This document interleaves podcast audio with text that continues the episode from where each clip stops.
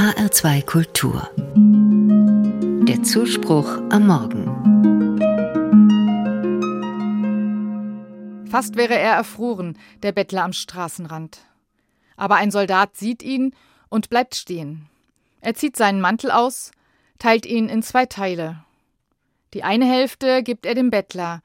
Fürs Erste ist der Mann gerettet. Die andere Hälfte des Mantels behält der Soldat für sich.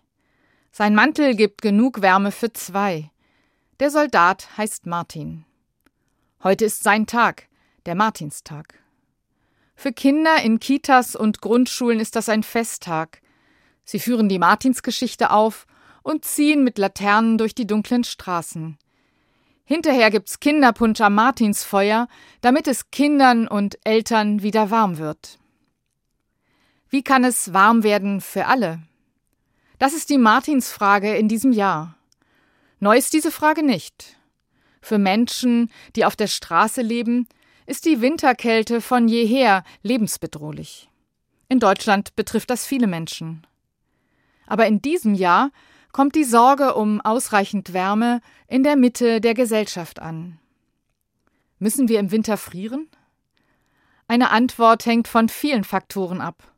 Vom politischen Handeln, von den Märkten und nicht zuletzt von den Wintertemperaturen in diesem Jahr. Mit Hochdruck wird an Lösungen gearbeitet. Große Lösungen, die viele gemeinsam verantworten. Unsere Erwartungen richten sich auf diese großen Lösungen. Die Martinsgeschichte erzählt von einer kleinen Lösung. Nur zwei Leute sind daran beteiligt. Einer, der auf Hilfe angewiesen ist, und ein anderer, der spontan reagiert. Mit dem, was er gerade zur Hand hat, hilft Martin dem Bettler in seiner Not. Es ist gar nicht viel, was er tut. Natürlich, den Mantel zu zerteilen, das ist schon ein Schritt. Aber es ist ein überschaubarer Einsatz. Andere sind vorbeigegangen.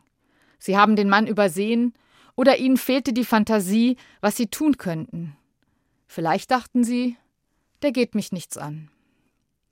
Für Martin ist dagegen klar, dass die Not des Bettlers von ihm eine Reaktion verlangt.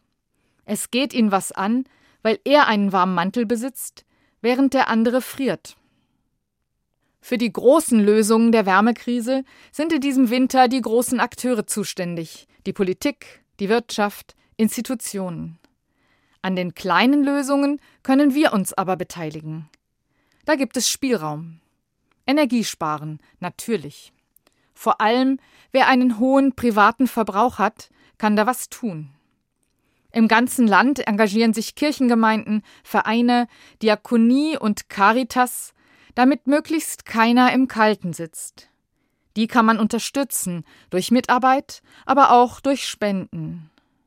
Ein Winter liegt vor uns, in dem jeder Beitrag gegen die Kälte zählt.